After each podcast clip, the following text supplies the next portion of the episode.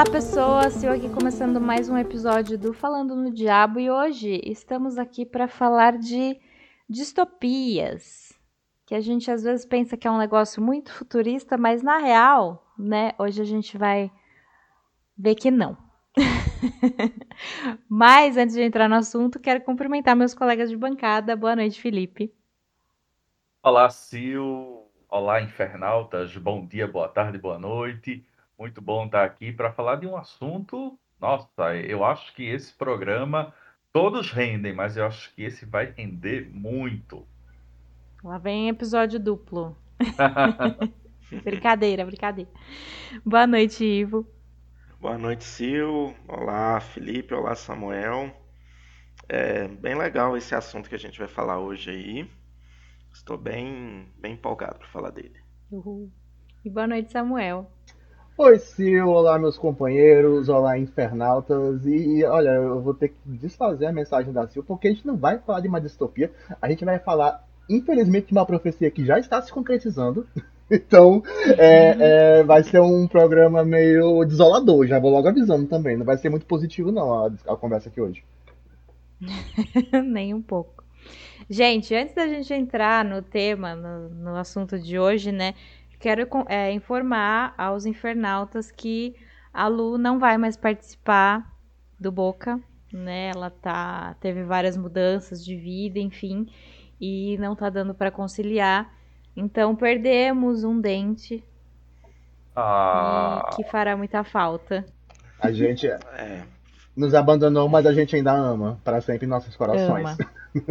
é, ah, vai fazer muita falta, fazer mas falta. vamos estar sempre lembrando dela por aqui. É. E outra coisa, nós vamos sempre mantê-la viva quando utilizarmos a expressão que o filme ele é uma nhé. Então vai ser sempre nhé. algo que vamos manter aqui para tê-la em espírito. Exatamente. Beijo, Lu. Beijo, esperamos Beijos, que você participe Lu. com a gente. Ah, esperamos participações especiais no futuro, pelo menos. Mas então vamos ao nosso tema, né? É, Samuel, será que você pode explicar pra gente do que se trata o cyberpunk? Cyberpunk é um subgênero da ficção científica que tem um lema muito famoso que praticamente resume completamente o, o sentido que é o high-tech, low-life, que é alta tecnologia e baixa qualidade de vida. Ele, o nome né, é a combinação de cibernética e punk alternativo. É como se a vida fosse esse futuro distópico, né? cheio de máquinas, de tecnologia, é, de, de, de realidade virtual, de vários grandes feitos da humanidade, ao mesmo tempo que nada disso fez realmente um grande efeito positivo na sociedade. É, é, a mescla de ciência avançada com a tecnologia de informação, de cibernética, junto com algum grau de desintegração ou mudança muito radical no sistema civil vigente, né? Esse termo, cyberpunk, ele foi criado em 1980 pelo escritor Bruce Batkin para o conto cyberpunk, que curiosamente isso aí vinha a ser publicado mesmo em 1983, numa revista de ficção científica, e a estética que é como a gente conhece hoje, né, ela é, remonta dos anos 70, com os quadrinhos do, do francês Jean Girard, né, que é o, o Moebius, que produzia histórias de estética futurista. A gente, a gente costuma dar esse resumo de ideias de cyberpunk, de baixa qualidade de vida e alta tecnologia, mas isso guarda outras camadas de entendimento, porque o cyberpunk ele apresenta principalmente uma sociedade decadente, um pessimismo para todo lado, um mundo que ele é tomado por milícias, por política corrupta, alta tecnologia viciante e desenvolvimento de diversos digitais em detrimento da própria realidade além principalmente da ideia das corporações tecnológicas crescerem tanto que elas dominam a vida de todos, né? Tanto que até a gente vê, por exemplo, no, na, nas obras cyberpunk, que as instituições de Estado elas só existem para fortalecer os poderes das grandes corporações. É por isso que o, o cyberpunk ele vem é, só, assim, só num contexto mais histórico, a gente, a gente tem que lembrar que o homem sempre foi um, um, um, ser pensante do próprio futuro, né? Então a gente vai, por exemplo, para depois da Segunda Guerra Mundial, veio uma época de benesse, uma grande época da humanidade. Lá para os anos 50 e 60, a juventude desse período estava vivendo um, um, grande momento, principalmente a, a, juventude americana, né, estadunidense, vendo o próprio futuro como uma coisa muito boa. E aí, é, tudo, todas as obras de vanguarda do futuro, de imaginação do futuro, vinham para essa sociedade que seria como é que, como é que a gente diz, é, ia, ia mesclar a tecnologia com a natureza, ia conseguir o equilíbrio e a felicidade plena. E aí depois a gente vai para os anos 70 e para os anos 80 e aí a gente tem um baque com a Guerra Fria, a Guerra do Vietnã, o Nixon na presidência e tantos outros elementos, vem um pessimismo junto a, a essa nova geração, junto inclusive ao, ao, nascimento da computação e o começo da internet. Então o cyberpunk pega uma força nessa época e vai começar a virar um dos grandes símbolos da cultura pop, tanto em literatura quanto filmes, séries e games que vão saindo por aí. É, eu acho que o, o Cyberpunk tem umas características que são muito fortes, né? Assim, visualmente é muito fácil de reconhecer. A gente pensa num Blade Runner, a gente pensa numa cidade muito vertical, muito abarrotada, muito cheia de propagandas em, em neon, né? Esses outdoors em, que são em vídeo, assim. Objetos voando, sejam, sei lá, drones, helicópteros, o que for, porque é, é um mundo que está tomado pelo capitalismo de vigilância mesmo, né? Isso. E, e, e aquela chuva, né? E, então, então é muito fácil de reconhecer assim visualmente, mas tem, tem algumas características, né? Samuel já falou algumas, mas é isso. É, é normalmente é uma tec alguma tecnologia, qualquer que seja, que, que vem para mudar a, a sociedade, né? De uma forma muito forte e é, e essa tecnologia, a alta tecnologia que era prometida, né? É, como se fosse uma coisa muito boa como se fosse aquele negócio, é, ah, é o fim do trabalho, sabe? Tecno... Com o desenvolvimento das tecnologias, as pessoas vão poder trabalhar menos e viver mais. E o que a gente vê hoje é, é o contrário. Hoje, inclusive, né? Não só nos filmes. É, é, exatamente o contrário. Quanto mais alta a tecnologia, mais as pessoas têm que competir com elas e mais elas vão ficando para trás, porque é claro que elas vão ficar para trás. Né? Então é, é só uma substituição e as pessoas vão se tornando cada vez mais descartáveis. Assim, é isso que a gente vê nesses filmes. Que a gente também costuma ver os protagonistas desses filmes. É, protagonistas de filmes em geral. Sei lá, você pega um filme da Marvel, sabe? Eles são obviamente bonzinhos, né? Os her são heróis, uhum. né? E em filmes cyberpunk, os protagonistas são esses low life, né? Os, os baixa qualidade de vida que estão se voltando contra o sistema. E eles costumam ser anti-heróis, tem uma ideia de moral ali que é meio cinzenta, porque eles estão em uma realidade que, que não permite só o ser bonzinho, né? E, então isso é muito comum é, nos filmes cyberpunk. É legal a gente ter essas características em mente também, porque são, são outras coisas que, que também trazem muito, muito esse subgênero assim para a cabeça, né? É, até o, o, que tu falou exemplifica, né? Que o, o, o punk do, do, do, cyberpunk vem justamente da ideia, principalmente dos seus heróis, que os, os heróis desse tipo, desse tipo de obra saem lutando contra o sistema. Mas geralmente é um sistema tão grande, já tão poderoso, que é impossível revolucionar. É o, o, que, o que um herói de cyberpunk geralmente está tentando fazer é modificar o sistema a partir de dentro. E a questão da estética cyberpunk, hoje ela é uma coisa tão consolidada na cultura pop que muitas obras elas querem se utilizar da ideia de cyberpunk sendo só cyber e não punk. Então são histórias que querem se apropriar da estética sem se apropriar da ideia de heróis que estão lutando contra um sistema. Então até isso a gente está tendo um pouco de problema hoje em dia com, com esse subgênero que é tão significativo. Cyberpunk, o próprio nome já diz, é punk, é luta, é, é, é tentativa de disruptura. E hoje em dia as pessoas só querem se aproveitar da estética porque isso vende. vende pra caramba. Então a gente vai, dar, vai ter até alguns exemplos mais na frente de como isso vende. É, a gente tem que tomar cuidado para não cair nessas pegadinhas, né, gente? Por isso que estamos aqui hoje. Eu, ia falar, eu já ia comentar, gente. Gente, vocês estão falando do Brasil?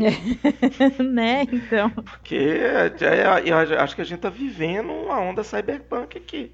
Então, eu não acho que. Eu acho que é muito. Que a ficção científica é muito visionária sempre, né? Muitas vezes. É. E. Aí tem coisas que eles acertam super, assim.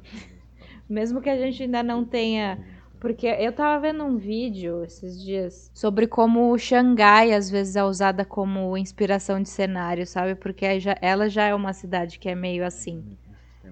É, não tão deteriorada, né? Porque, porque no Cyberpunk também, a parte pobre, por mais que à noite você veja todo o neon, de dia você vê como as coisas são enferrujadas e né? É, e isso é tudo sujo, tudo cinza, tudo ao mesmo tempo que tenha, né, a questão da tecnologia, tem uma uma coisa, tipo assim, tem uma involução, né? Tem um Exato. E a gente vê isso no, justamente no, no visual. Bem... Total. Bem, o cyberpunk, então, é um gênero que não tá só no cinema, né? Ele tá é, em jogos, na literatura, na música, na moda. É, mas vamos só puxar um pouquinho para a literatura, porque foi lá que, que ele começou assim e se fortaleceu, né? A gente teve dois, dois grandes exemplos assim que foram o início desse subgênero, que foram o Neuromancer do William Gibson é, e o é, Do Android's Dream of Electric Ships do Philip K. Dick, que é o livro que inspirou o Blade Runner, né? Vocês chegaram a ler algum dos dois, gente? Querem fazer algum comentário? Eu li o Neuromancer, né? Mas eu não, não li que ele, ele. Ele é o primeiro de uma trilogia, eu li só o primeiro, uhum. não li uhum. os outros. Mas é, ele é um livro que ele é muito importante porque ele, ele é, foi uma influência para Matrix, né? Ele foi uma grande inspiração para a trilogia Matrix. Mas é um livro que é do, do próprio cyberpunk mesmo, né? Do conceito é, que ele explorava muito a questão da, de inteligência artificial, de cyberespaço, é, essa questão de, da, né, da, da, da, Matrix mesmo, da realidade virtual. E a história de um ex-hacker, se não me engano, eles eram chamados de cowboy. Isso, era, era mais nome, ou menos né, cowboy ele... alguma coisa. Isso. E, e, tem muito negócio de droga, tem uma droga que se chama eu não lembro o nome, mas ela danifica o sistema neural deles, que eles é, eles ficam tem, tem, eles têm dificuldade de se conectar à Matrix, aí eles têm que procurar umas clínicas clandestinas. É, cara, é, é uma trama muito doida, assim. Já faz um tempo que eu li, eu não, não lembro, assim, de, de muita coisa dele. Mas, assim, a gente sabe que ele foi uma grande influência né, pro, pro Ghost in the Shell, pro, pro, pra, como eu disse antes, pro Matrix. É um livro que vale. Né, agora que falando dele, eu tô com vontade de, de ler os outros livros que fazem parte, uhum. da, fazem parte aí dessa saga. Eu li o, o Android Sonham com Ovelhas Elétricas, do, do Philip K. Dick, né, que, que inspirou o Blade Runner. E é interessante que eu li depois do, de ter assistido o Blade Runner, o Caçador de Androids como são diferentes, são, são, são obras diferentes no mesmo universo. Só que ao mesmo tempo são duas coisas. É, é um exemplo assim, raro, inclusive. Tem gente que talvez não concorde, mas de duas coisas que são diferentes, mas são muito boas, se complementam. O, o Blade Runner, o filme, ele pega um, alguns elementos específicos da obra a obra trata umas outras partes de camadas, é, principalmente eu, eu, gosto muito da ideia do título do, do, desse livro do, do K. Dick, porque nessa sociedade do futuro, só entrando rapidamente assim, desse detalhe, nessa sociedade do futuro, ter um animal é um grande status social, porque quase não existem mais animais no, no planeta. E aí, para você fingir para os seus amigos e para os seus vizinhos que você tem status social, as pessoas investem em comprar robôs de animais. Então, então por isso que vem o título, Android sonham com ovelhas elétricas, porque o, o, o protagonista ele vai se esforçar muito para ter a própria ovelha elétrica dele, que para fingir o máximo possível para todo mundo que ela é de verdade. E isso, por exemplo, não é retratado no filme. Uhum. Então, isso é um, é um dos pontos altos assim do, do livro, uma das coisas que mais vai nortear os acontecimentos. Até tem um momento de, de, com um sapinho que é brilhante, simplesmente brilhante. Mas, enfim, o, o, o que ele realmente ele, ele deu um, um, um pontapé assim pro, pro principalmente para estética cyberpunk que já tava já veio bastante consolidada com a ideia do, das obras do Jean Giraldo mas aqui com a adaptação do, do, do, livro né vai se consolidar de vez aquela ideia de uma cidade escura fria altamente poluída com, com chuva de ácido o mundo de, de, de, de do livro por exemplo ele é, ele é um mundo é, é, vitimado por guerras, por guerras nucleares. É, o, o, o protagonista tem que usar um, um, protetor, um protetor peniano, porque senão ele vai ficar infértil. Todo, todos os homens têm que usar, na verdade. É, são detalhes do livro que não estão no, no, no, no, filme, mas por isso que eu digo que se complementam.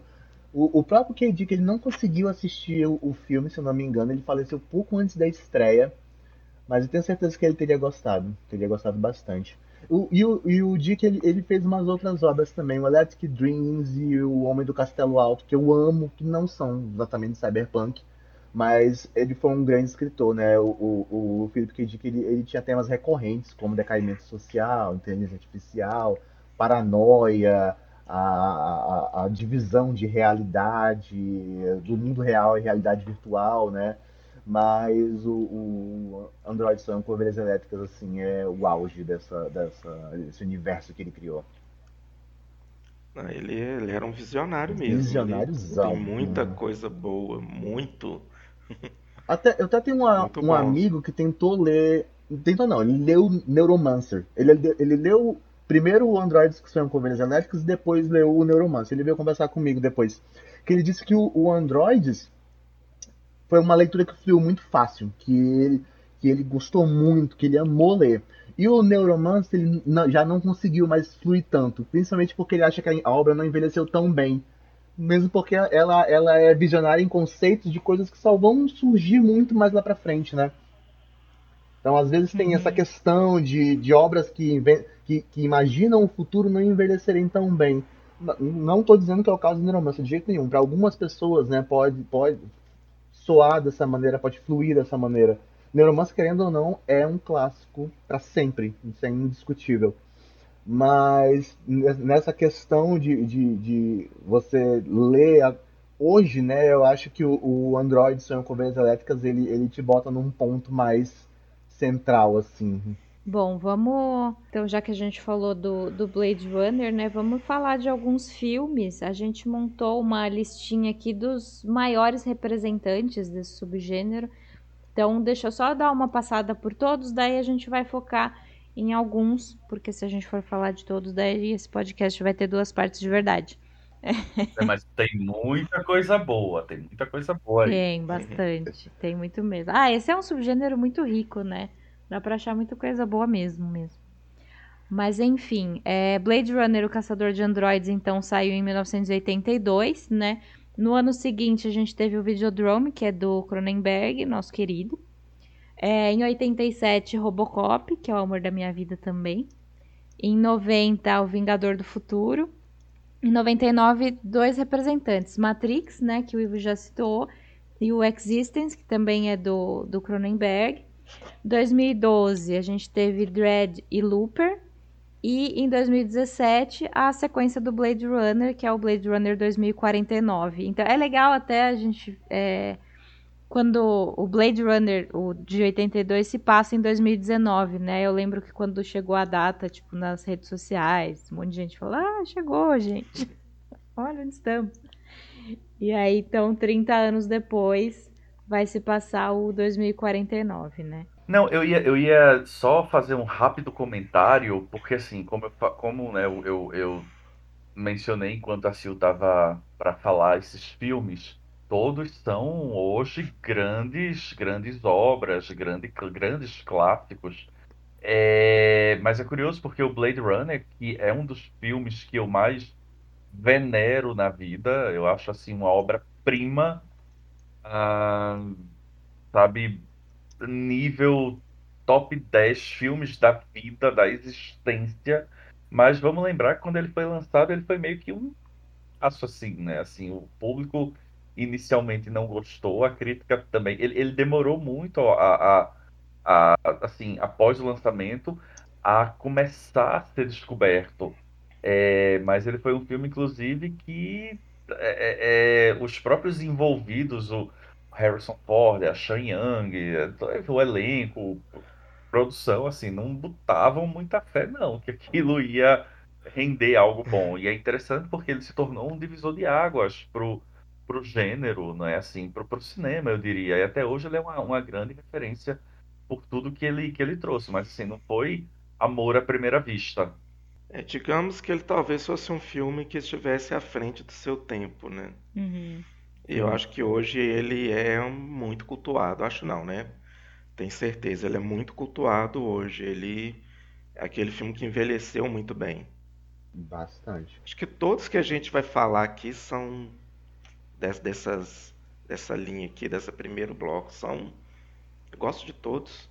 O, o Blade Runner, ele vem muito realmente dessa ideia do, do, do Cyberpunk, acho que assim, o lado mais puro da ideia, porque é um caçador de androides, é uma pessoa que faz parte do sistema, que ele percebe que esse sistema está errado depois que ele está completamente inserido dentro dele. Então, tem toda a questão da, da de se perguntar, né, o, o, quão humanos são os androides, tem toda a questão de será que eles merecem direito, será que eles, eles merecem ser protegidos, porque eles são caçados monstruosamente, né, do, no, durante o filme, são retratados como seres monstruosos, depois você vai, você vai percebendo que o buraco é bem mais embaixo. Tudo Agora... isso no, num mundo completamente desolado, onde as pessoas simplesmente lutam pela sobrevivência. Agora, Samuel, uma dúvida. Eu, eu não li o livro o, do Android, Dreams, Dream of Electric Ship, mas uma coisa que me incomoda um pouco na, na quando se fala Blade Runner, o caçador de androides, e aí eu vou, eu vou, eu vou me referenciar apenas no filme. Eu não sei se Sim. isso consta no livro, mas é porque eu, eu acho muito equivocado a utilização desse termo no título androides, porque se assim, os replicantes, tecnicamente, eles são organismos que são fabricados em laboratório, mas uhum. não é uma coisa meio Exterminador do Futuro, sabe? Endoesqueleto, não. Eles são organismos que são criados, mas que, que sangram, que se alimentam. É, é, tem tanto, sentimentos. Tem sentimentos. Tanto que, assim, no filme, em momento algum, eles usam termos, o termo android. Eles são sempre os replicantes. E aí eu, eu, eu, eu, eu acho tão, tão coisa de título. Aí vamos botar um título para vender, né? Blade Runner, o caçador de androides. Né? Porque uhum. se botar o caçador do replicante, ninguém vai saber o que é um replicante. Então bota android. Uhum. Porque, né? Ah, isso sempre me incomodou muito no, nesse filme. Porque as pessoas, inclusive, tem essa, por exemplo, você próprio está falando aí, ah, porque os androides, não, não é, não são androides, eles são replicantes, eles não são robozinhos. Não, mas, mas tá certo mesmo, é mais a questão do, do, da ideia do que vende, né, colocar no título. Exato. Mas eu, eu creio que seja isso. Tem, até lembrei de um, um, jogo que eu amo, chamado Nier Automata, que também é bem distópico, assim, não é exatamente cyberpunk, mas ele é muito distópico, de que a humanidade acabou e que a gente só tem praticamente duas categorias, que são os replicantes e os androides. E eles são muito diferentes uns, uns dos outros. Eu acho que é, é, é um jogo japonês da, do, desenvolvido pelo Yokotaro, e eu acho que ele usa esse conceito de dividir a ideia do que é replicante do que é um android brilhantemente. Até esse exemplo que você deu é o que, que o conceito que ele usa. Replicante é uma coisa, android é outra. Então e, eu gosto muito dessa ideia de, de trabalhar os, os termos separados mesmo. E o que eu acho muito interessante no Blade Runner é como os personagens, eles são altamente sofridos e são, são justamente os, replicantes. Então, por exemplo, eu morro de pena da Rachel. A Rachel, para mim, é o perso a personagem mais sofrida ali daquele filme, porque a coitada, ela nem sabe que, o que, que ela é, porque ela é um, um, um protótipo, ela é um modelo Então ela, ela não sabe, ela, ela fica ali, meu Deus, o, o que é que eu sou, né? Que crise de identidade agora eu tenho, a minha mãe não é minha mãe, a minha memória não é minha, sabe? Eu acho a personagem, eu acho a Shan Yang maravilhosa como a Rachel, porque ela passa esse, esse aspecto de, de, de sofrimento. E o, o, próprio Roy, não é? Os próprios replicantes, é, é, aquele o, o monólogo do Roy ao final do filme, para mim, é, é maravilhoso. É brilhante, então, aquele monólogo, é monólogo maravilhoso. É, brilhante. Eu já ia citar, interromper vocês para citar, o né? Hunter eu... Howard tá ali no. Sabe, é um, um momento ápice daquele filme. E isso foi improvisado, ele que fez, ele. Não digo improvisado, mas foi ideia dele essa fala. E nossa, e é lindo, né? Na hora que ele fala o que os momentos vão ficar perdidos como lágrimas na chuva. Nossa, eu se arrepio todo quando eu lembro dessa fala é. dele. E a cena é muito bonita. Exato. É um filmaço em todos os aspectos. É um filme que teve problemas sérios de produção, de finalização, de edição. É, demorou anos pra gente ter realmente a versão final de Blade Runner, a versão mais próxima da ideia do, do Ridley Scott, mas até hoje dizem, dizem algumas lendas que não é realmente o que ele queria ter passado. É, tem alguns problemas de, de, de, cunho social, principalmente relacionado à questão da idade, da, da idade não, da, da, da, imagem feminina no Blade Runner. É, são questionamentos muito válidos, mas ainda assim é um clássico cult, né? Então isso, isso, querendo ou não, é indiscutível. É, é um filme que abriu caminhos gigantescos para o universo do cyberpunk no cinema. Esse filme ele tem diversas versões, né? Uhum. Vers... Nossa, eu, eu sério, eu não sei quantas versões que ele que ele tem, assim, quantos finais que ele tem. Uma vez eu escrevi um artigo sobre isso pro Bol, que eu acho que são seis versões. Pois é. É, acho que foi isso mesmo, foi seis versões. Palhaçada, né, minha gente? Pelo amor de Deus, aí não tem quem defenda. Depois eu vou procurar esse artigo para linkar no, no post, gente. Ouvindo Procure, eu escrevi ver. na época, na época que saiu Blade Runner 2049, que eu também gosto, aí eu resolvi escrever esse artigo para facilitar a vida de quem fosse ver o novo filme, né? Muito bem, serviço de utilidade pública no Boca. E já aproveitando o gancho, então eu queria perguntar o que, que vocês acham da sequência. Ah, eu adoro. Eu adoro porque eu fui eu fui contra, eu fiz não façam isso, mas não me ouviram e fizeram. Aí eu fui assistir e eu acho, eu, eu, eu gostei muito, de verdade. Eu acho que tem um, um, umas injeções aqui e acolá. Eu não gosto da personagem da namorada do do Kay, né, que é o novo protagonista. Eu acho a, a, a, o romance ali super sobra, mas é, eu acho que o grande mérito do Blade Runner 2049 é que ele me faz sentir que eu estou no mesmo ambiente, na mesma realidade do primeiro filme. Ele não é aquele filme que ah, passaram-se vários anos e você se sente em outro produto. Em outro produto. Prometheus!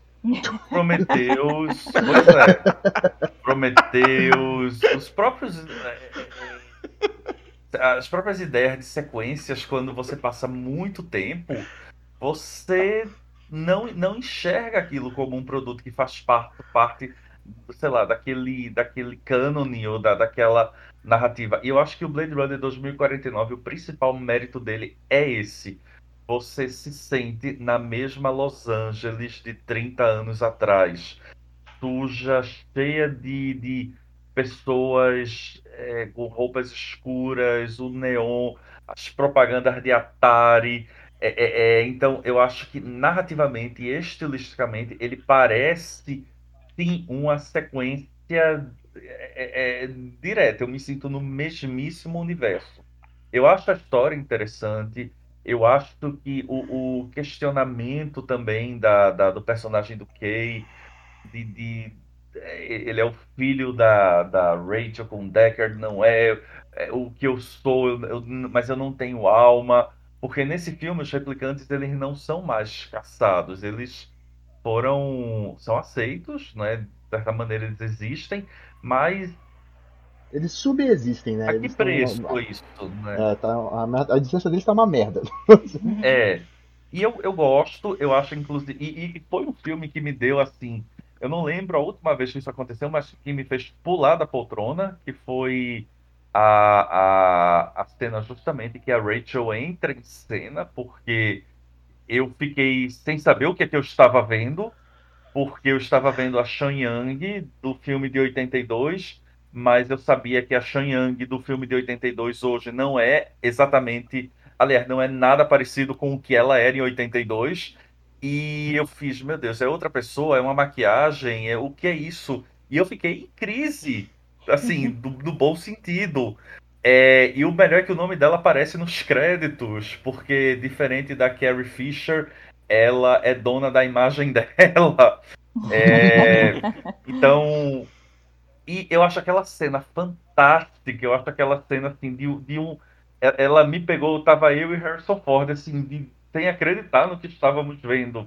E depois que eu fui entender como a cena foi feita, que a própria Cheyenne serviu, assim, de, de- ela fez uma consultoria, teve uma modelo, ela foi envelhecida digitalmente, pegando. Eu achei aquilo de um, de um trabalho incrível, brilhante. Ali eles acertaram onde todos os Star Wars erraram. É, e eu, eu, eu, eu achei o filme muito bom. Acho que ele, ele, ele se propõe, ele, ele cumpre o que ele se propõe a ser. É, eu gosto, inclusive, da trilha sonora nova e eu acho a vilã nova. Como é, ai, como é o nome da atriz que faz a vilã? É, ai, eu esqueci. Mas que é, É mas que ela- o nome da personagem é Love. Ela é É a maravilhosa. Sylvia Hoeks. Pronto, ela é maravilhosa, assim, ela é maravilhosa. Então, eu adorei o filme. Eu acho que o filme ele, ele foi a gratíssima surpresa, porque eu falei, não façam, mas fizeram, mas fizeram bem feito. Então, foi ótimo não terem dado a direção para Ridley Scott, porque senão ia, ele tá ali na produção, mas eu, eu acho que o envolvimento dele foi pouco, porque ficou bom, né? Então, acho que é isso. É. Né, eu gosto das perspectivas do- dos personagens, né? No, no filme de 82, o protagonista lá, que é o, o, né, o atuado pelo Harrison Ford, ele você vê que é um personagem ali que ele tá perdendo a humanidade.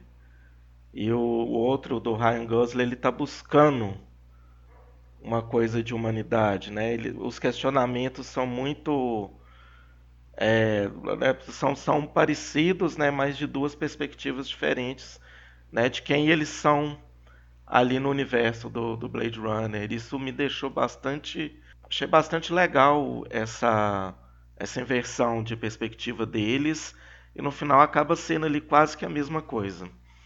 Eu, eu, eu concordo com tudo que vocês falaram, eu acho brilhante, eu acho o filme assim absurdo de maravilhoso. Não tenho até o, o romance do, do que o, o Felipe foi a única crítica do Felipe, eu gosto bastante porque ele tem Ai, um, um puta significado.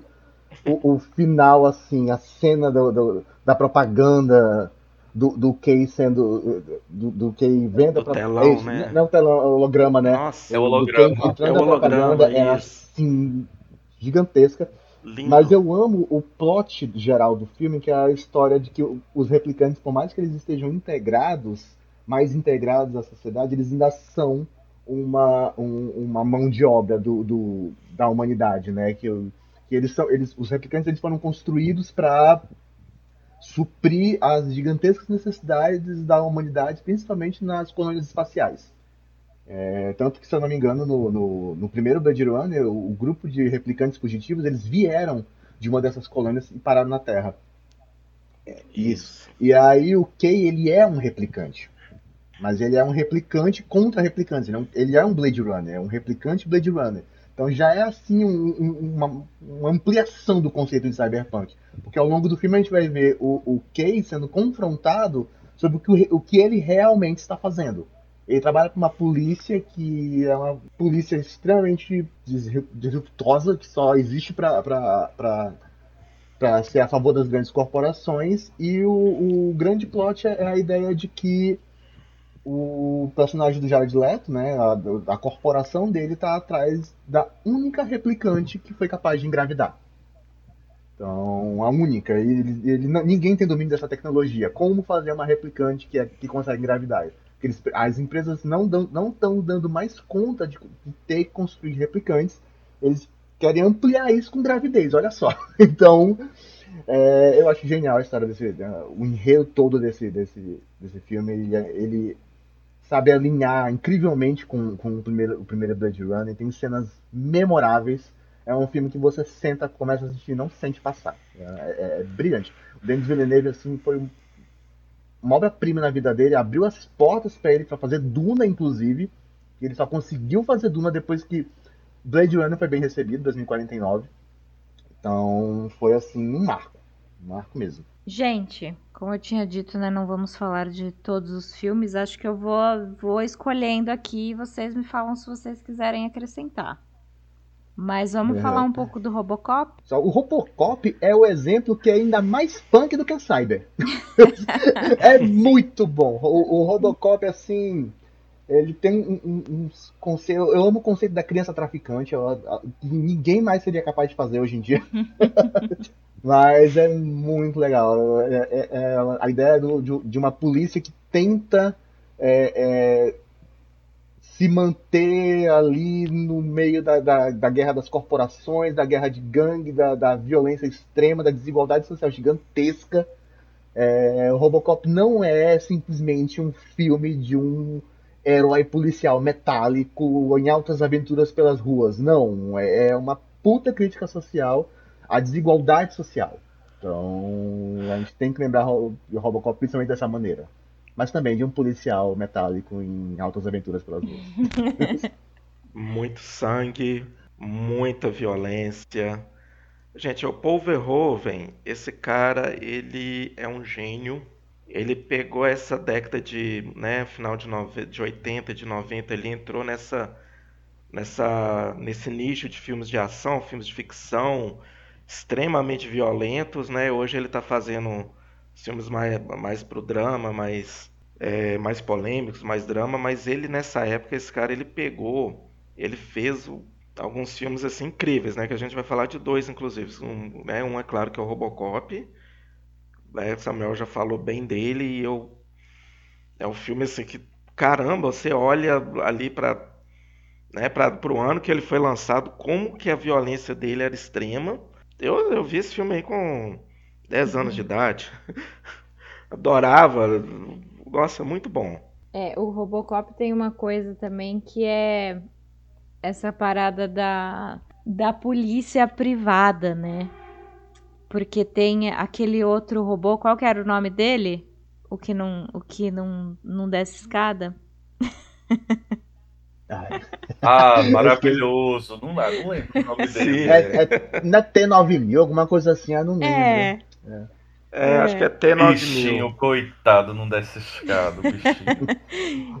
robô drogado, robô drogado.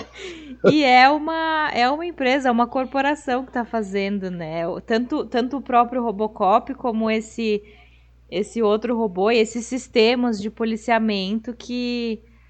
De, de repressão, assim, que acho que são uma pré-vigilância ainda, talvez. Né? Porque vão servir só, só como isso, como repressão mesmo. Não é uma, uma forma de proteger as pessoas, né? É de controlá-las. Então a gente tem essa, essa corporação por trás também, também essa, essa característica. E volta e meia eu indico aquela série da Netflix, filmes que marcam época. Não sei se vocês chegaram a ver, porque nessa temporada mais recente teve alguns filmes de terror. E, e, Robocop tá lá, e é muito legal ver quão caótica foi a produção desse filme, muito por causa do Paul Verhoeven. Ai, vamos ver depois. É, é bem engraçado. A edição dessa série é excelente. Mas, mas é muito engraçado. Tem, tem depoimentos de, de, da equipe de produção, tem alguns atores, né? E é muito legal ver como o filme foi feito. A roupa do Robocop deu um trabalho desgraçado para fazer. então, se puderem, eu recomendo muito que vocês assistam.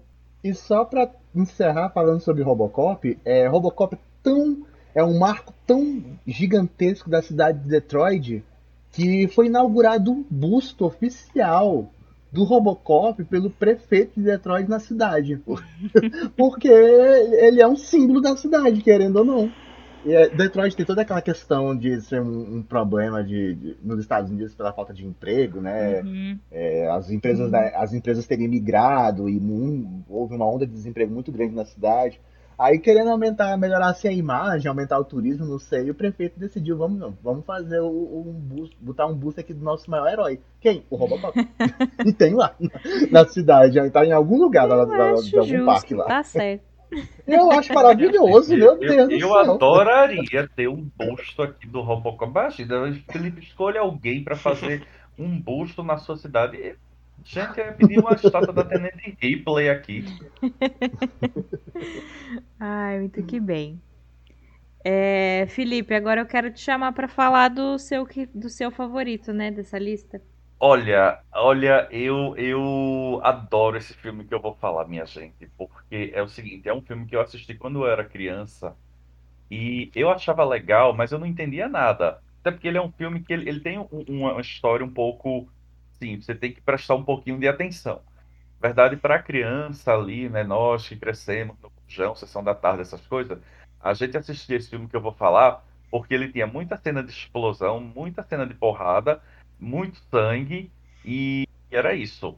Mas eu estou falando do Vingador do Futuro, uh, o Total Recall de 1990 com, olha o elenco, é o nosso querido Schwarzenegger, a Sharon Stone, né, antes de um ano antes ou dois anos antes do Instinto Selvagem. E ele é um filme que basicamente ele acompanha o personagem do Arnold Schwarzenegger, que ele no, no, futuro, não é? Ele, as pessoas elas podem tirar férias comprando um implante de memória. Então assim, você vai implantar uma memória de que você está de férias em um local.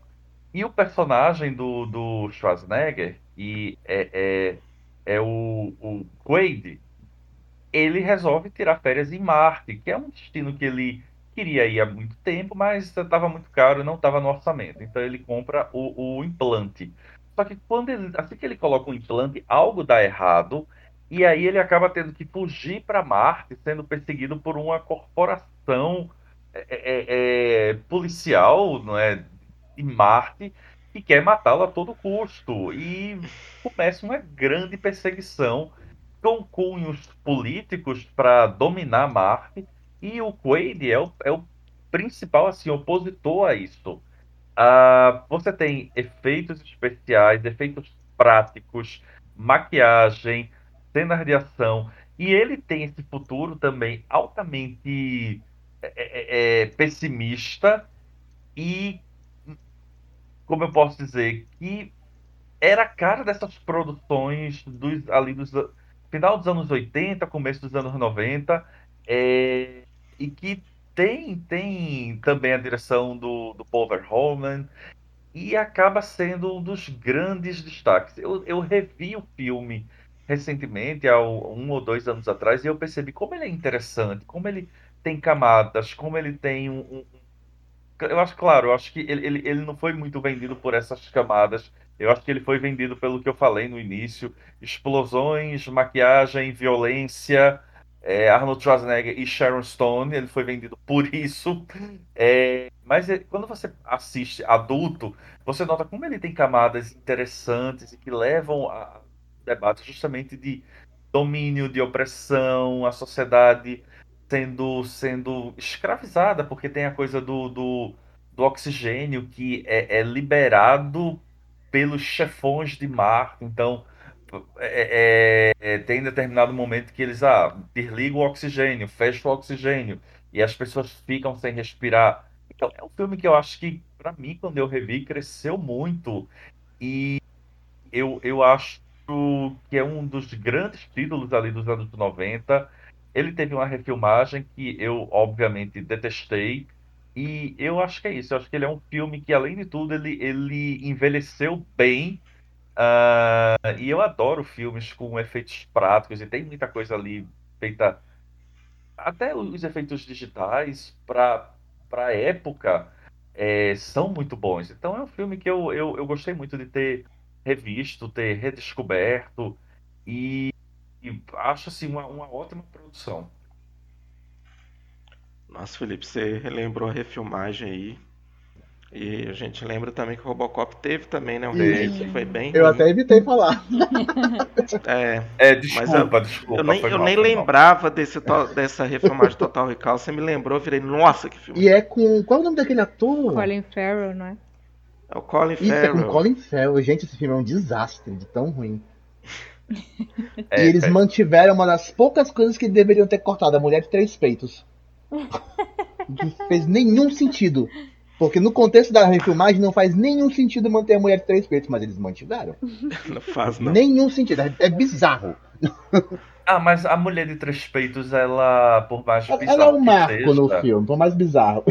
ela, ela é um dos, talvez um dos mais, mais fortes referenciais estilísticos do filme de 1990. Assim, a- goste ou não, aprove ou não, mas você não, não consegue não pensar nisso. Então, eu acho que tudo bem, podia ter ficado de fora, mas eu, eu A cena marcou, né? é, marcou, não tem muito o que fazer. Tem, tem, tem uma piadinha ali, meio sem graça, lá de um personagem, né? É, tipo, ah, eu queria ter três mãos. É, é, esse é o problema. É, É. Mas eu acho, eu acho ridículo que na refilmagem, que não faz nenhum sentido, eles mantiveram a personagem. Porque não fazia, não fazia mais. Enfim, era só esse detalhe.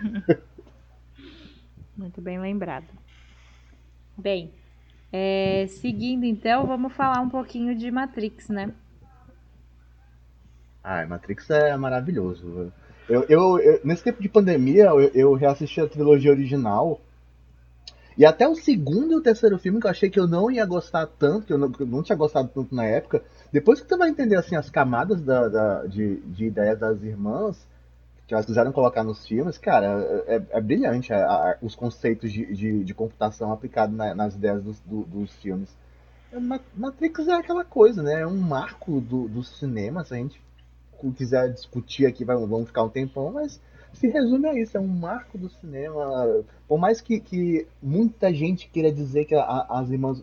Eu, só falo irmãs porque eu não consigo pronunciar o nome. Eu falo Wachowski, não sei se é o correto. É Wachowski. Wachowski. Wachowski, as, as irmãs Wachowski, é, elas utilizaram de vários conceitos, principalmente de algumas obras japonesas que nós vamos citar mais na frente. Mas, cara, é, é, é uma ideia de cyberpunk, sim, e o conceito tá ali. Todos usam, não tem essa coisa. É, é referência a referência. O, o uso foi muito bem feito, não é, não é um, clone da- da- das ideias, não, é uma utilização.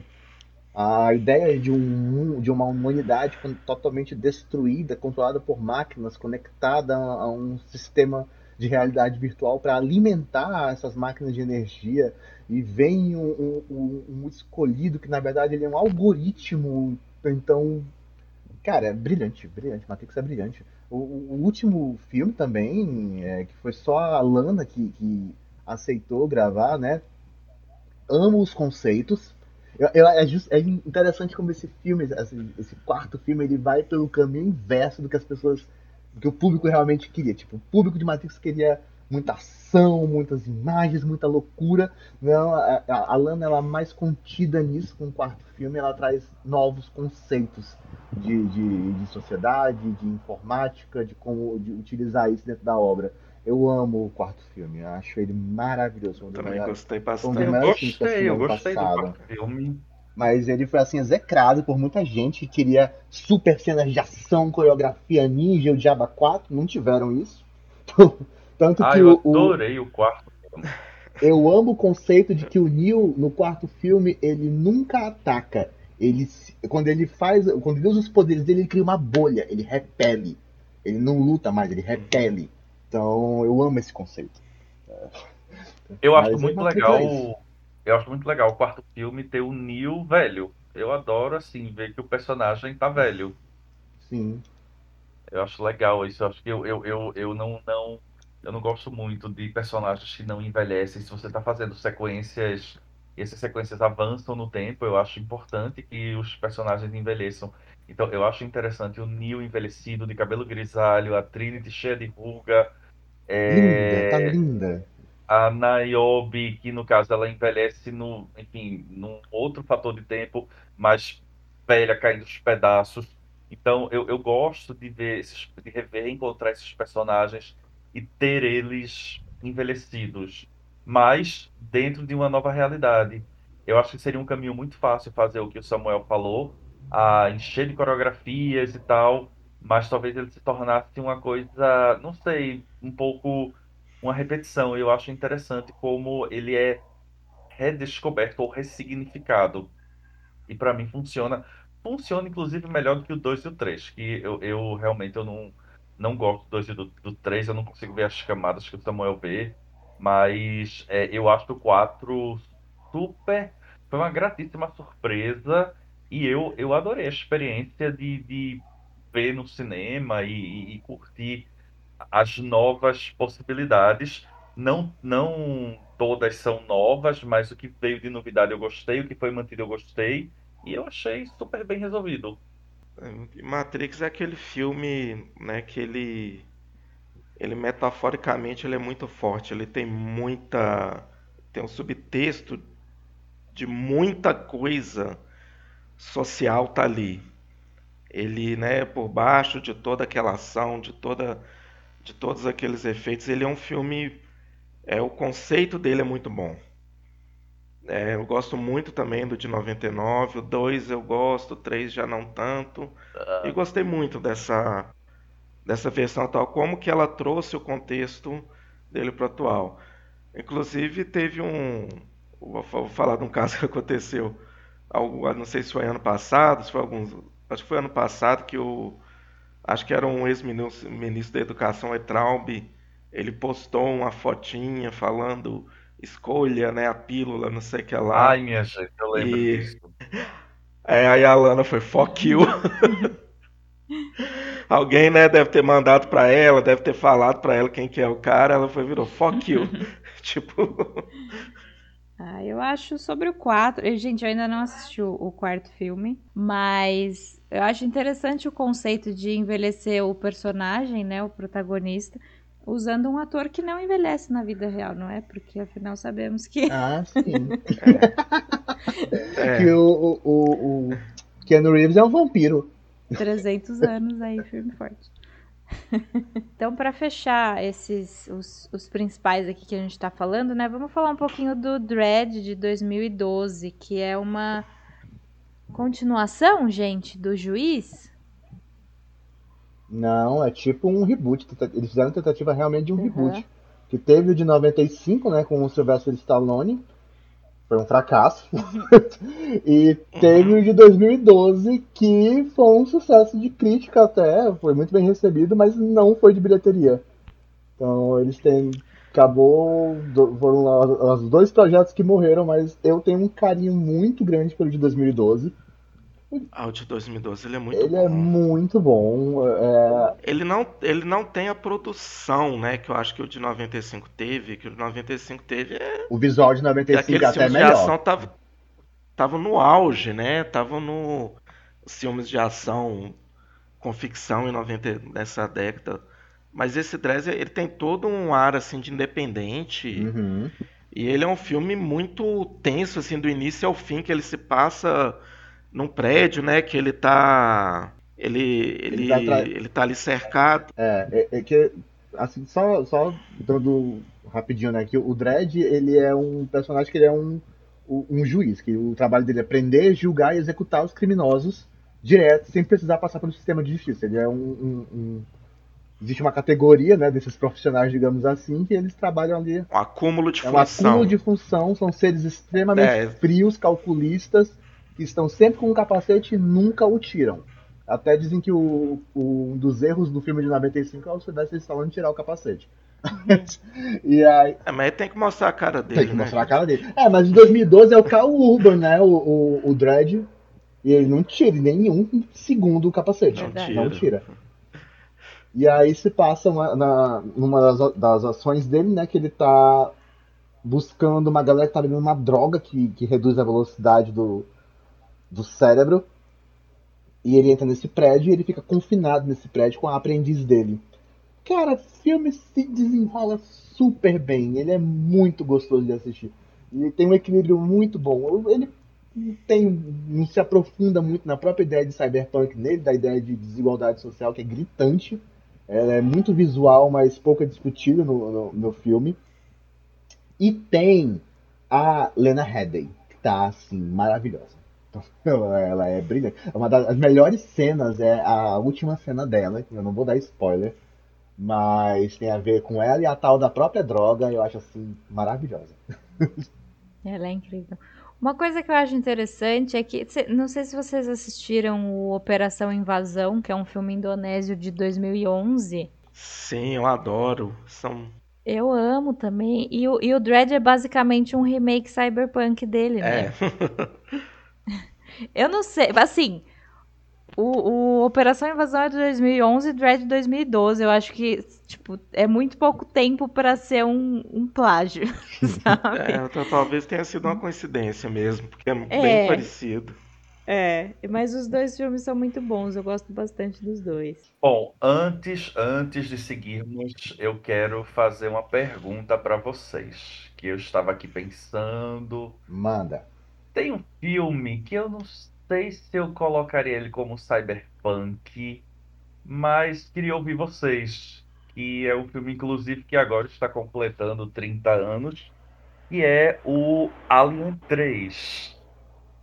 Ele não se passa na Terra, obviamente, mas ele tem essa ideia de um futuro que deu tudo errado, caótico. O planeta que o filme se passa, ele, ele é, que é um presídio, ele é escuro, sujo. É, os personagens são os presos, todos meio que sem nenhuma esperança, sem nenhuma expectativa. É, fiquei agora com essa dúvida. Alien 3 seria um exemplo? Eu acho que não, não caberia não, Felipe, nesse, nesse ponto em específico. Ele é mais de, de uma ficção científica mesmo, com elementos de terror. Tem seus elementos sociais, claro. É um dos poucos aliens, né, que, que traz mais a, essa questão. Mas como um cyberpunk, eu acho que não, não caberia tanto, não. Mas tem sim seus, seus momentos. É, especialmente que você falou da, da questão do, do, dos presos, né? Do ser um planeta presídio. É, é, é bem, é bem assim um, um ponto observável mesmo. É, fiquei com essa dúvida, assim, é um planeta presídio no futuro, mas é um futuro, é um planeta meio fodido, assim, que tipo, é, a tecnologia não, não, não, não tá ali daquele planeta, apesar de ser um futuro, mas tá, é tudo quebrado, é tudo velho, é tudo assim, é um futuro que meio que deu tudo errado, enfim, falta de expectativa. Uh, é. Agora, Curiosamente que tu falou isso, eu tava aqui refletindo bem rápido. Eu acho até que o Alien 4, que é a é ressurreição, o é, não lembro. É a ressurreição. O Alien sim. 4, eu acho que tem mais camada de cyberpunk do que o 3. Porque no Alien 4 você tem uma ideia política do, da situação, porque o governo dos Estados Unidos ele é global agora, e ao mesmo tempo ele está atrelado à, à corporação que, que tá interessada nos, nos aliens, né? Então, tipo, eles dão umas ideias, mais ou menos assim. Os sucateiros lá, que, que os traficantes de corpos são bem. uma galera bem fodida que tá tentando dar golpe, na verdade, dentro do sistema, né? Então, eu, vendo assim, eu acho até o Alien 4 mais cyberpunk do que o Alien 3. É, faz sentido. Sim, faz. Bom, gente, então seguindo, vamos só falar brevemente aqui de mais alguns filmes que tem assim como talvez é, esses aliens, né, ou talvez um pouco mais forte que eles, mas alguns elementos do cyberpunk, né? Então a gente teve, por exemplo, Minority Report, o Possessor, que a gente já falou no nosso episódio de Body Horror, se não me engano. E que é maravilhoso. O filho do Cronenberg mandou super Lindo. bem com esse filme. Maravilhoso, gosto demais. Cronenberg, pai, Cronenberg, filho, ó. Serviço, gente. é, a gente teve também o Elysium. Ruim que dói. Upgrade. Eu gosto do Elysium. Ah, eu não gosto não. Hum. eu, gosto, eu gosto do Upgrade, que ele tem o, o, o sósia, o sósia pra, pra baixo orçamento do Tom Hardy. Então... Sim. Sim. Gosto bastante também, nossa, ótimo filme. Acho que o Upgrade ele é bem, bem Ele é bem cyberpunk. bastante dele. É. Eu dizer que o upgrade tem uns momentos meio assim, perdido no personagem, mas ok. É um filme que se sustenta. no geral. No geral, né? ele se sustenta. Eu ia falar que quem dirigiu foi o Liu Anel, né? Que é o. Que é ator também, já dirigiu é, algum sobrenatural que eu já me perdi. Mas Ele é parceiro do, do James Wan, né? trabalha frequentemente com James Wan. Isso. Isso. Ele é muito bom como diretor e roteirista, assim. Tem, tem aparecido umas coisas interessantes dele. É, a gente teve também Tron e O Exterminador do Futuro. Bons filmes, no geral. Minority Report, eu, eu- de- dessa lista, assim, a Minority Report é o que eu mais tenho um pouco de pé atrás, eu não sei. Eu, eu gosto e ao mesmo tempo não gosto. Eu gosto muito da ideia de Minority Report, eu não gosto como ela é desenvolvida no filme. Isso, falou tudo, Samuel. É, é, é, A ideia é muito a boa. ideia é muito boa, ela é tão boa que você consegue assistir o filme. mas É, quando, mas a quanto mais né? você assiste, mais você fica aquela coisa, né? Duas letras, um sentimento. Ué. Porque, porque você fica bem perdido no, no- no- E algumas coisas parecem que não, não dão muito certo. Mas enfim, é, é novamente. Eu queria. Tá aí, eu queria um remake de Minority Report. Algo bem mais sombrio. Porque eu acho esse filme muito limpinho, muito bonitinho. Sim. Então eu queria um, um- tipo o remake de Dread, o remake não, o reboot, né? O reboot de Dread, o, o Uhum. reboot de Dread ele é sujão, né? Tem uma tem todo aquele filtro, filtro esverdeado de, de deserto, aquela coisa de- desértica. O Minority Report não, é o futuro bonitinho, mas a questão é que a polícia é toda problemática. Então, é, Tudo muito limpinho, muito tudo muito limpinho, branco. né? Não, o mundo de Minority Sim. Report, se, se, se, Minority Report fosse real, o mundo de Minority Report ia ser uma bomba. Todo mundo ia ser louco, pensando o tempo todo, será que eu vou ser preso? Será que eu vou ser preso? Pois é. Uhum. Teve uma série, né? Em 2015. Ah, tentaram, né? É, não, não assisti, não faço a menor ideia do que saiu. Não conheço nem quem assistiu, porque foi assim, passou, É. passou raspando por todo mundo. A gente teve também, claro que temos várias séries, né, que, que entram no, no, no, no gênero cyberpunk, mas é, o Samuel trouxe duas sugestões aqui na pauta que acho que são as mais fortes mesmo, as mais relevantes, que são Altered Carbon e Westworld, né? Uhum. Altered Cabo, que é baseado num livro também, de universo cyberpunk. É, mais uma vez, é um conceito muito bom, mas que acaba não sendo bem aplicado. Eu não sei se a Sil concorda comigo, tu também assistiu, né, Sil? Sim, eu acho que eles tentaram enfiar muita coisa, muitas, muitos Foi, arcos e, tentaram enfiar muita coisa. e, é, se tivessem enxugado um pouco, acho que teria sido melhor. É, concordo com vocês. E qual é a premissa de Altered Carbon? né? É um baita de um futuro, um baita pulo no tempo, em que foi desenvolvida uma tecnologia onde é possível colocar toda a consciência da pessoa num dispositivo. E esse dispositivo ele, ele pode ser trocado de corpo, os corpos sintéticos, né? Então, por causa disso, quem é rico vai viver para sempre. Então, e nós temos um, um protagonista que ele é, ele é um, um terrorista. A gente vai entender depois como é que funciona esse, como funciona esse passado dele, que estava condenado a mais de 500 anos de, de sentença, se eu não me engano, que ele é simplesmente o disco dele é colocado num corpão lá de um, de um militar para que ele desvende o caso de um do homem mais rico do mundo que foi assassinado. Só que não foi assassinado, porque o, ele teve o, o download das informações da vida dele recolocado em um outro corpo. Enfim, é uma premissa muito boa, tem uns conceitos muito bacanas, mas eles se enrolaram pra caramba. Pra vocês terem uma ideia, eu demorei um ano e meio pra terminar essa série. Essa primeira temporada. Meu Deus. Porque quando, quando chegou no episódio 3, eu fiquei, caceta, que enrolação do caralho. Aí eu assistia um episódio num mês, um episódio a cada dois meses. Aí nos últimos dois, três episódios, a coisa engata, fica bem legal. Eu acho que o melhor episódio é o episódio da tortura. Que é, assim, tem um- um- uns conceitos também muito bons, muito bem aplicados. Mas, no geral. E, a série foi cara pra caralho na Netflix. Deu audiência, mas foi muito cara. Aí eles enrolaram pra caceta pra fazer a segunda temporada. Eu sei que eles tinham dito que iam fazer a segunda temporada antes de estrear a primeira. Só que aí estreou, não teve a repercussão, eles ficaram com, com sem saber o que fazer, porque já tinham prometido que iam fazer e não queriam mais fazer. Aí no fim fizeram uma segunda temporada, até com o, o ator do, do Falcão, né? Do, da Marvel, esqueci o nome dele. É. Até ele que é o, a estrela agora. Anthony Mack, Mas- não é? Isso, é, Anthony Mackie.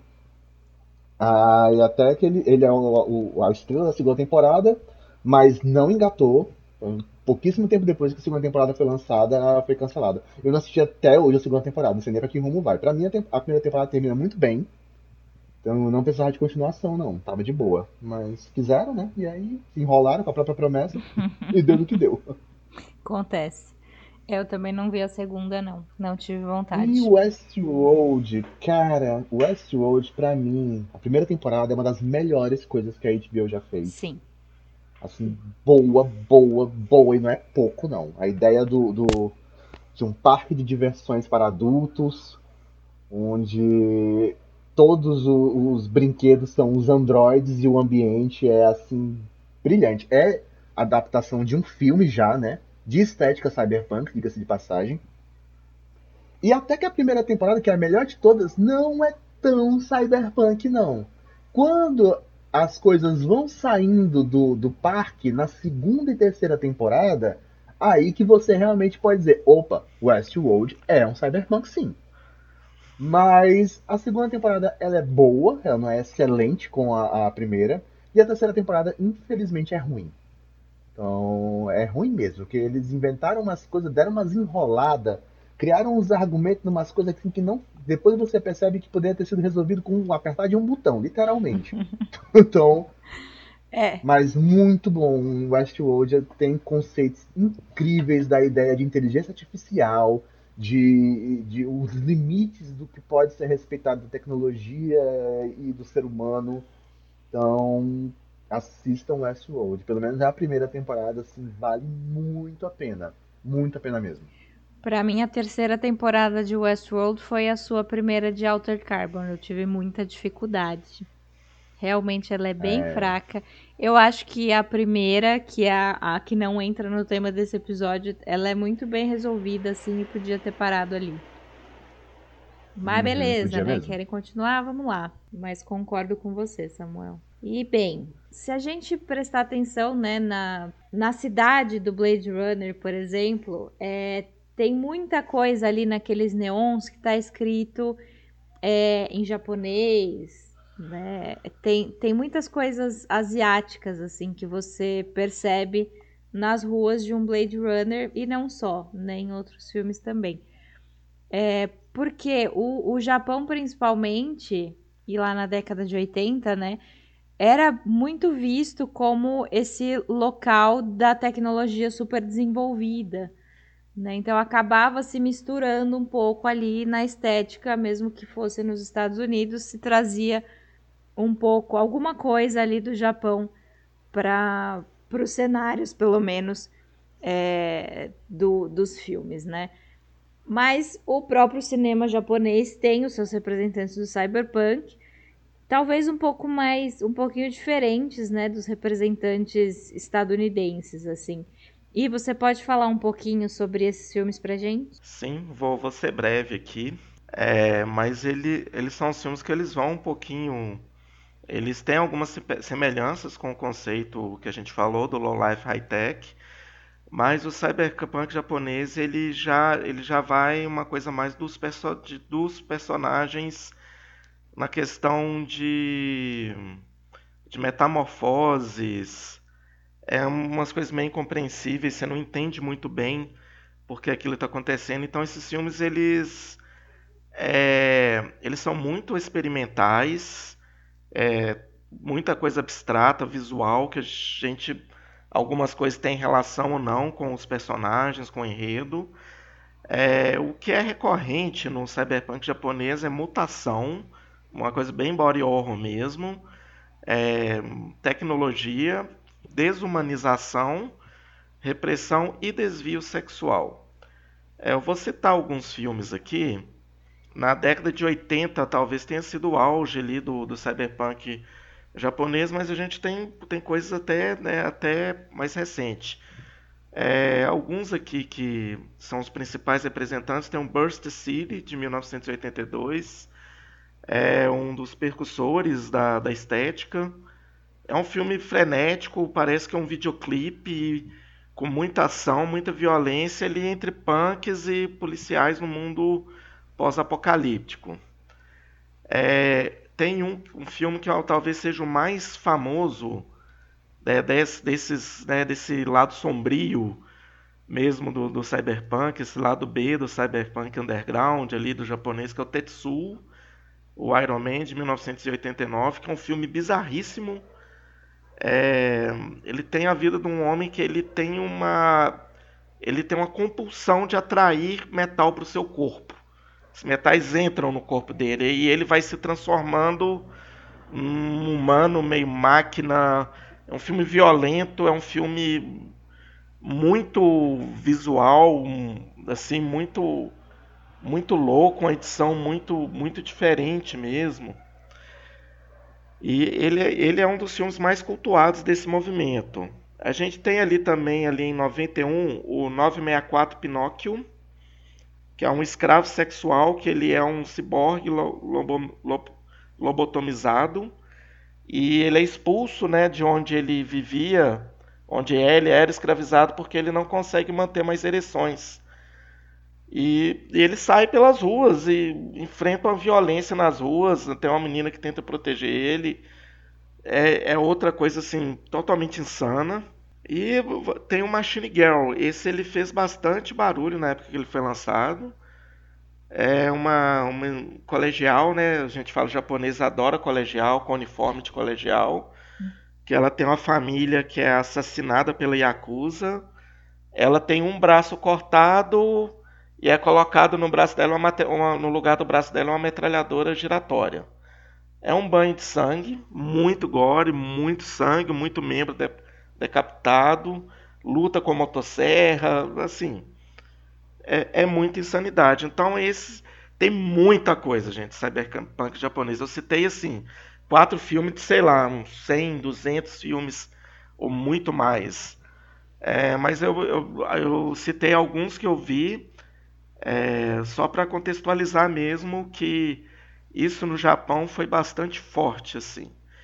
E a gente teve alguns os cyberpunks japoneses que fizeram muito sucesso, que, né, que veio com os animes. A gente tem o Akira de 1988, né, que talvez seja o mais famoso e é um, um filme importantíssimo assim para tudo, né, de, de cinema, ele é muito foda o Ghost in the Shell e o Metropolis. A gente trouxe esses aqui que eles são bons representantes. E acho que o Akira que a gente vai comentar um pouquinho dele aqui, que esse filme ele é um colosso de, de narrativa, de história. É um filme assim que eu nunca vi ninguém falar que não gosta do Akira. Ele é um filme que ele causou muito impacto na época causou muita, muita repercussão, influenciou muita coisa. É isso, gente. Mais é, comentários aí de vocês. Eu acho que tu, tu já falou assim, uhum. tudo do, do, do, impacto de Akira. Se, se alguém me pergunta qual é o meu filme favorito da vida, eu até titubeei um pouco, mas eu provavelmente falo Akira. É um, assim, é um dos filmes que mais marcou mesmo a minha vida, até hoje, eu, eu, reassisto com frequência Akira, o tanto que eu sou apaixonado por esse filme. E é impossível não pensar em Cyberpunk e não se ligar imediatamente à, à, ideia de Akira. É, o, o filme ele sai em 88, baseado em um mangá. Ele é, o filme é dirigido pelo Katsuhiro Otomo, que é o mesmo criador do mangá, mas na época que ele foi lançado, a obra não estava terminada. E ainda assim, o filme ele é muito fechadinho. Então, conta a história da, da, das gangues de, de um Japão, de, uma Tóquio extremamente distópica, né? E, um país que foi arrasado por, um, pela Terceira Guerra Mundial, tá em reconstrução. É, políticos e interesses corporativos estão sempre em, em conflito junto à sociedade. E a gente tem uma série de personagens extremamente carismáticos principalmente na pele do Kaneda e do Tetsu, que são vítimas de um experimento que vai mudar a vida deles e a vida de todo mundo ali ao redor, quando eles percebem que tudo faz parte de um grande esquema militar, tecnológico que devasta a vida dessas pessoas. É uma obra-prima em, em, todos os sentidos. Tecnicamente, o filme é impecável. Ele tem um, um, uma, uma produção visual que não envelhece. Você assiste hoje esse filme remasterizado em Blu-ray, em Full HD, e, e é, é, deslumbrante o quanto ele é lindo, o quanto ele continua lindo, ele, ele sempre vai te, te, te, surpreender. Não importa quantas técnicas de animações novas tenham surgido, Akira se mantém como uma obra-prima é, nesse conceito. Trilha sonora também impecável, com uma curiosidade gigantesca de que a trilha sonora foi feita por um, por um coletivo musical sem ter assistido o filme. Então, eles fizeram as músicas, o diretor simplesmente colocou as músicas depois por cima e foi como uma luva. Então, cara. E até hoje, é, é, os americanos querem porque querem fazer um remake. e é uma ideia que, se Deus quiser, nunca vai dar certo, porque todo projeto, projeto de aqui em live action que, ele, que eles levam é simplesmente denominado como o projeto de, de, cinema mais caro da história. Então, então não provavelmente como, não vai sair nunca. Se Deus quiser, não vai sair nunca. É, Nossa, não tem como. É um dos medos. um live action de aqui. É um dos é, medos. É um dos grandes eu, medos. Eu também venero Akira e assim, eu, eu podem ter certeza que o dia que for anunciado um live action, eu vou vai ser um dia triste para mim. Eu provavelmente vou pegar o meu DVD e vou assistir e vou lamentar. É, mas tão bom quanto Akira, e aí eu, eu não saberia dizer qual, qual eu gosto mais. Ah, mas o Ghost in the Shell, acho que a gente tem que falar também, porque ele é um filme maravilhoso. Acho que ele é, é, é tão bom quanto Akira. É, se passa quase que nesse universo, essa essa Tóquio é, tupida de gente, suja, ah, com um agravante, que é o seguinte, existe um, um Ghost in the Shell, ah, conta a história de uma policial ciborgue, é, que ela, ela faz parte do, de um distrito policial, e eles estão caçando um, um hacker, né, um, misterioso hacker que, na verdade, tem interesse nessa policial, né? Essa policial, ela, ela é conhecida como Major, mas o nome dela é Motoko. E existe aí também todo um questionamento filosófico de é, é, ela é uma, uma ciborgue, mas é tratada como ser humano, mas o cérebro dela é um cérebro humano, mas que existe num corpo é, mecânico. E, nossa, ele é um filme com infinitas camadas. Samuel falou da trilha sonora de Akira. A trilha sonora de Ghost in the Shell é fantástica. A sequência de abertura é linda. E ele utiliza. É, é eu acho que se eu for pensar numa diferença entre Akira e Ghost in the Shell, é que eu acho que Akira explora, apesar de ter, óbvio, muitas sequências durante o dia, mas Akira explora muito cenas noturnas. E o Ghost in the Shell, ele explora muito cenas durante o dia. Então você vê essa, essa Tóquio suja, esses prédios velhos. É, é uma cidade que está sempre em obras e uma população sempre triste, sempre cansada. É, é, e os personagens mais vivos são, são os ciborgues, a, a, a, a Major, o próprio hacker que vai aparecer depois, que recebe o nome de Mestre dos Fantoches. É um filme incrível, é um filme brilhante. Uh, teve uma sequência em, em, em animação e teve uma versão fílmica, ele teve uma adaptação fílmica com a, a Scarlett Johansson. Um desastre. E e, e a primeira vez que eu assisti, eu tive a mesma sensação de do Samuel, um desastre, mas depois eu revi E eu, eu, eu continuo achando, claro, muito inferior, obviamente é inferior, mas eu, eu, eu vi, acho que com menos raiva, e eu notei pelo menos uma tentativa de aproximação com o anime. Eu notei pelo menos uma. Te... Vamos tentar fazer uma coisa, pelo menos que se aproxime. É... Um tanto que algumas cenas são inclusive replicadas. Claro, a versão filme, é a versão live action, ela tem inúmeros problemas. Mas a segunda vez que eu vi, eu fiquei com menos raiva. Tanto que eu liguei a TV, estava passando, e numa situação normal, depois de cinco minutos eu trocaria. Mas eu fui até o final. Então, as, a, a, eu, eu consegui ver algumas coisas funcionais na versão live action. Mas, óbvio, o, o original de 94 é, é imbatível, é uma obra-prima, é um filme que, assim como Akira, eu não canso de assistir. E cada frame, cada imagem, você tem ali um, uma paisagem incrível, fotos, é, é, é, é reproduções em meio a personagens completamente solitários e sem o mínimo de esperança na vida. O meu principal ranço com o filme é, é, é isso, né? Ah, queremos aproximar do anime, mas então use atores japoneses. Asiáticos, Exato. né? Sim, sim, Deus. claro. É. E é só, é só algo que eu acho que é bom a gente sempre pontuar, porque. Sempre Olha- pontuar, claro. Mas é isso. E o Metrópolis? Samuel assistiu? É um filme muito bonito. Eu tava até recomendando pro, pro Ivo.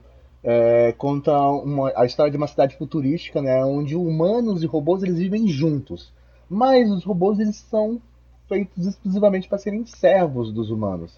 E o detetive Shun, Shunsa- Shunsaku e, e o sobrinho dele estão investigando um cientista rebelde que criou um robô específico, que é a Tima, que está destinada a se tornar o Ziggurat, que é um- uma, uma, digamos, uma inteligência artificial que vai comandar a elite de Metrópolis. Então, é um filme muito que, que aborda muito a questão da desigualdade social, de um, um futuro onde, de onde a sociedade é dividida em camadas, e as camadas superiores são as que têm mais benefício, enquanto as camadas inferiores vivem à mercê da- da- das superiores e suas vontades. É um filme muito bonito, uma animação muito bem feita, também baseado em um mangá que eu recomendo bastante. Não é um filme tão marcante quanto o- o- outros que nós falamos aqui, mas ainda assim vale a, a- a memória. É um filme bem bacaninha. Bom, gente, acho que a gente já listou, né, os principais representantes, então, desse gênero. Então, agora, se a gente tivesse uma vinheta, ela entraria. Mas como não temos, Samuel, Temos que providenciar essa há dois vinheta. anos a gente tem que providenciar. Uhum. Então, Samuel, fala um pouquinho dos games. É, o universo de Cyberpunk em games tem e já é explorado há muito tempo e eu trouxe alguns poucos exemplos de muitas coisas que tem, muitas mesmo.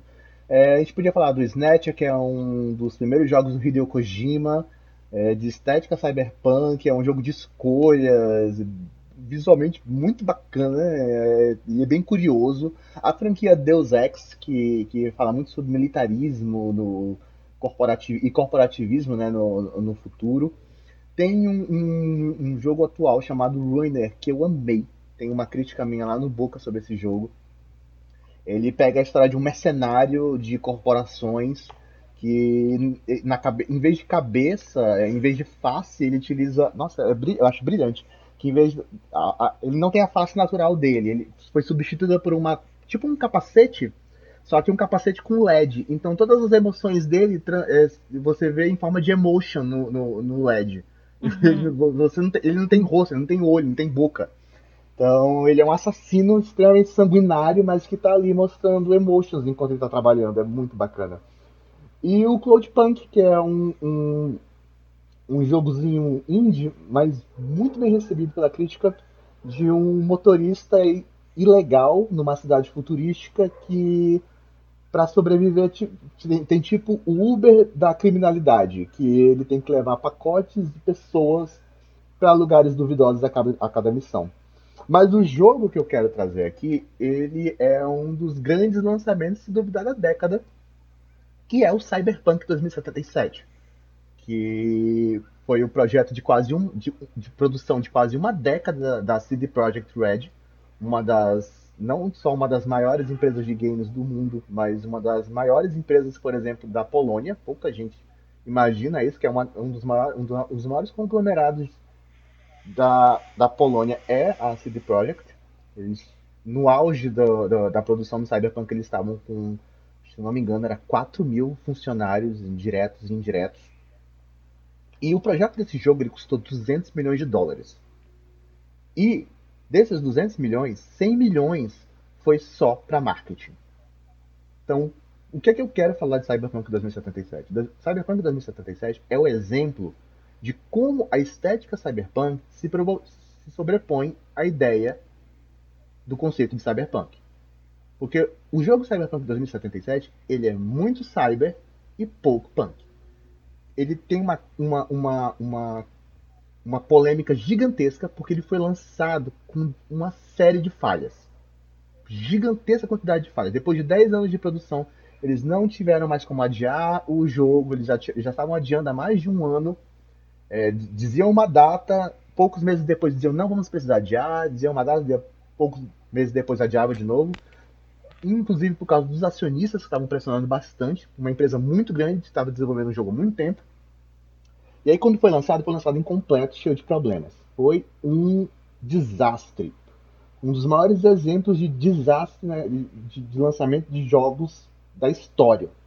E ainda assim, eles faturaram só no lançamento mais de 300 milhões de dólares. Então, o projeto se pagou no lançamento, mesmo sendo um desastre. Olha o nível da coisa.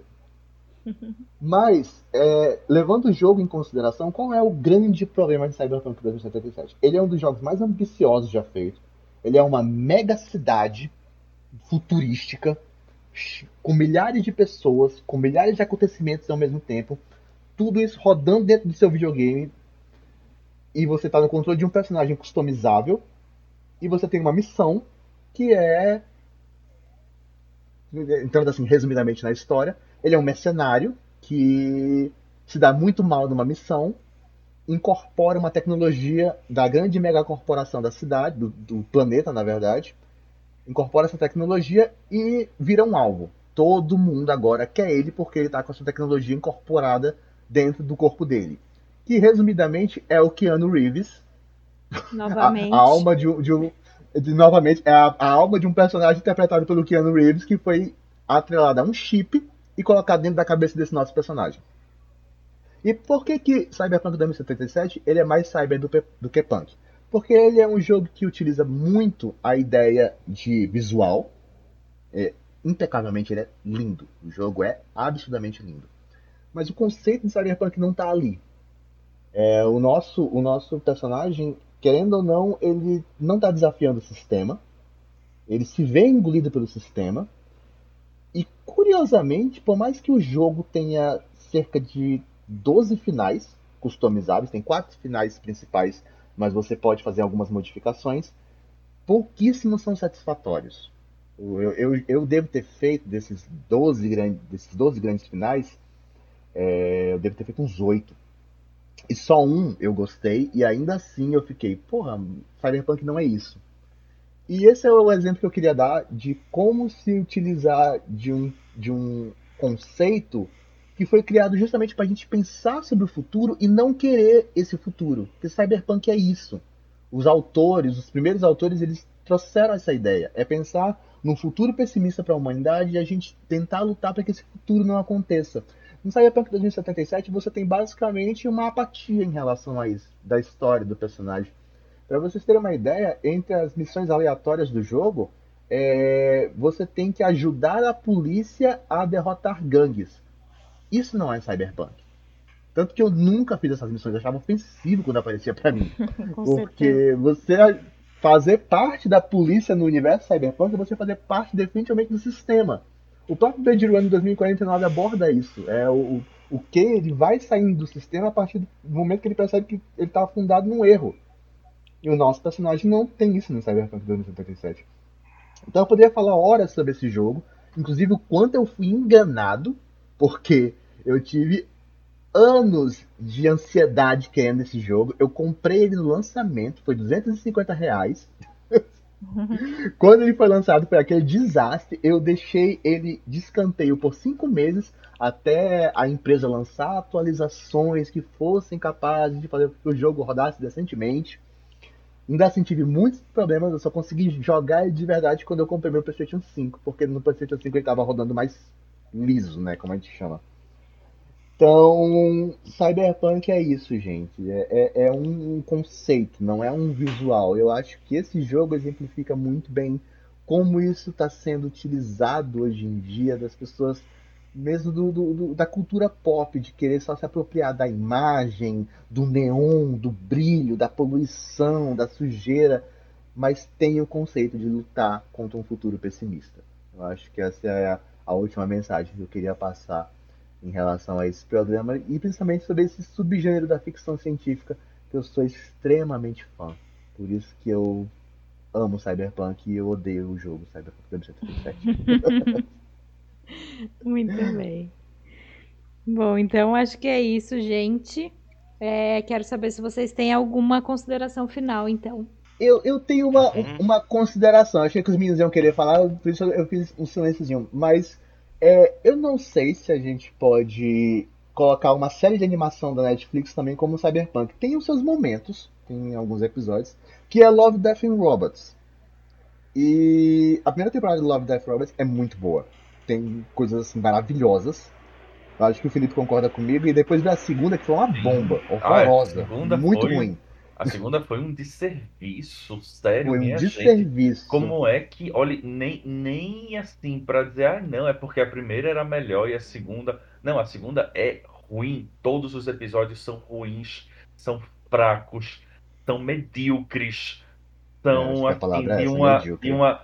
Então, de uma pobreza franciscana narrativa, assim, que dá, dá pena de assistir, assim. É, é constrangedor a segunda temporada Ai, fiquei com é, raiva é, agora. E eu acho que, inclusive, bate nisso que a gente fala, porque, tipo, na primeira temporada tem conceitos muito bem trabalhados, são ideias muito boas. Tem um, umas pitadas de cyberpunk aqui e ali, bem bacana mesmo. Aí na segunda parece que a Netflix pensou, ah, o pessoal gosta de visual, vamos só, vamos só trabalhar visual. Não tem história boa, não tem mais cyberpunk. Só que eu lembrei de Love, Death Robots porque eu acabei de ver, eu acho que foi anunciado agora há pouco, que a terceira temporada estreia agora já dia 20 de maio. Então são novos episódios, novas histórias, vamos ver o que é que vem aí pela frente, né? Da, de, um dos, de um dos melhores projetos da Netflix que a gente está torcendo para que dê certo ainda, porque a segunda foi uma bomba, ah, Eu não tenho, eu não tenho expectativa nenhuma nisso mais. vamos ter, vamos ter umazinha. Porque eu a Netflix tá cara, tem que A gente, Love, Death and Robots, eu adoro o segundo episódio da primeira temporada dos robôs. Eu. Dos três robôs. Eu. Acho, eu amo esse episódio. Eu amo Zima Blue, é o meu favorito. Ah, não, o meu favorito é, é o da. O meu, o meu favorito é o da menina que ela é stripper e ela ah, esse é muito bom. um assassinato. Esse é bom. E é o mais cyberpunk de todos esse. É, é, é o mais cyberpunk. Isso que eu ia falar. Ele é o mais cyberpunk. A Acho que chama. É o terceiro, eu acho. É o terceiro, o quarto, uma coisa assim. Qual que é esse? Você falou, Samuel? Eu não lembro desse. Esse é o do azul. Do, do Zima azul, Blue do... é o da, da obra de arte. A obra de arte do ah, cara sim. que quer fazer a obra de arte lá. A obra de arte definitiva da vida dele. É. E a Fenda de Áquila, que eu acho que é o, o, de terror, assim, que é terror mesmo. Genial, pra mim deveria virar. Ah, esse é terrorzão. Deveria virar um Ele é filme, é aquele. Eu, eu, faria um filme só daquele curta. É muito bom. Esse é qual? O do. que eles vão na fronteira do universo, se perdem na fronteira do universo. É, é uma equipe ah, de tá. astronautas. Tá. Sim, sim, sim. E é isso, essa era a minha consideração final. Tá vindo aí a terceira é. temporada da Love Death Roberts. Muito bem. É, Ivo, Felipe, tem alguma, alguma consideração final? Não, só que eu acho que o Brasil ele está se tornando um local muito propício para histórias de cyberpunk, né? Assim, da maneira como a tecnologia está sendo cada vez mais utilizada aqui de maneira muitas vezes equivocada. Claro, pessoal, não somos contra a tecnologia, não queremos viver numa cabana do século XVIII sem luz, não é isso. Mas a maneira como a tecnologia ela acaba muitas vezes provocando algumas coisas muito duvidosas, gerando situações que levam o próprio homem a ficar como uma criatura muitas vezes achatada dentro de uma sociedade cada vez mais tecnológica, onde as pessoas se sentem muito. Não sei, eu acho isso tão, tão Brasil atualmente. E às vezes eu estou no, no, no, engarrafamento preso e penso, meu Deus, isso aqui é tão Neo Tóquio, sabe? Assim, fazendo referência a Akira. Então acho que muito em breve vamos ter aí um, um talvez uma série de alguns produtos é, multimediáticos, pode ser filme, série, utilizando o próprio Brasil como, como é, é, cenário dessa distopia. É, o Brasil tá bem cyberpunk. Tá. Vamos. Tá, e tá, Eu- infelizmente tá muito punk e pouco cyber. que Com o dinheiro que com a É. inflação que tá, a gente não consegue comprar nada. Pior que o iPhone tá né? impossível. É, e assim, eu, eu não sei nem. Eu tenho medo de moto, eu não posso nem, nem entrar numa gangue de motoqueiros. Eu vou mo- morrer logo. Eu não tenho carteira de moto. Ai, Eu Eu tenho medo carro, mesmo. Até porque eu acho que o pessoal de Akira, ninguém tem carteira ali, que é tudo de menor. Mas eu, meu Nada, medo é, eu é, mesmo. Ai, mas ó, só, só, só pra fechar, minha gente, queria muito um dia uma jaqueta daquela do, do Caneda. Ai, eu de- também, meu sonho, meu sonho, meu sonho, meu Porra, sonho. que jaqueta linda. Que estilo, velho. né? É. Ei, Felipe, eles fizeram pra lançar a edição limitada, acho que em 2020. A Fizeram uma jaqueta. comemorativa, fize- fizeram, só que tava 1.500 dólares no lançamento. Nossa senhora. Era, era muito caro, era um absurdo de cara. Porque eu olhei e eu pensei, ai, será que dá? Aí eu olhei, não, Não. dá. Enquanto vocês continuam aí procurando a jaqueta, chega, né, gente? Obrigada, ouvintes. Obrigada, equipe, por mais esse episódio. Como sempre, deixem Valeu, nos galera. comentários seus favoritos, os que vocês não gostam, enfim. E contem pra gente o que vocês acharam desse episódio. A gente gosta muito de ouvir um retorno de vocês. E é isso, gente. Obrigada e até a próxima. Até a próxima. Tchau, tchau, Valeu, gente. tchau. valeu.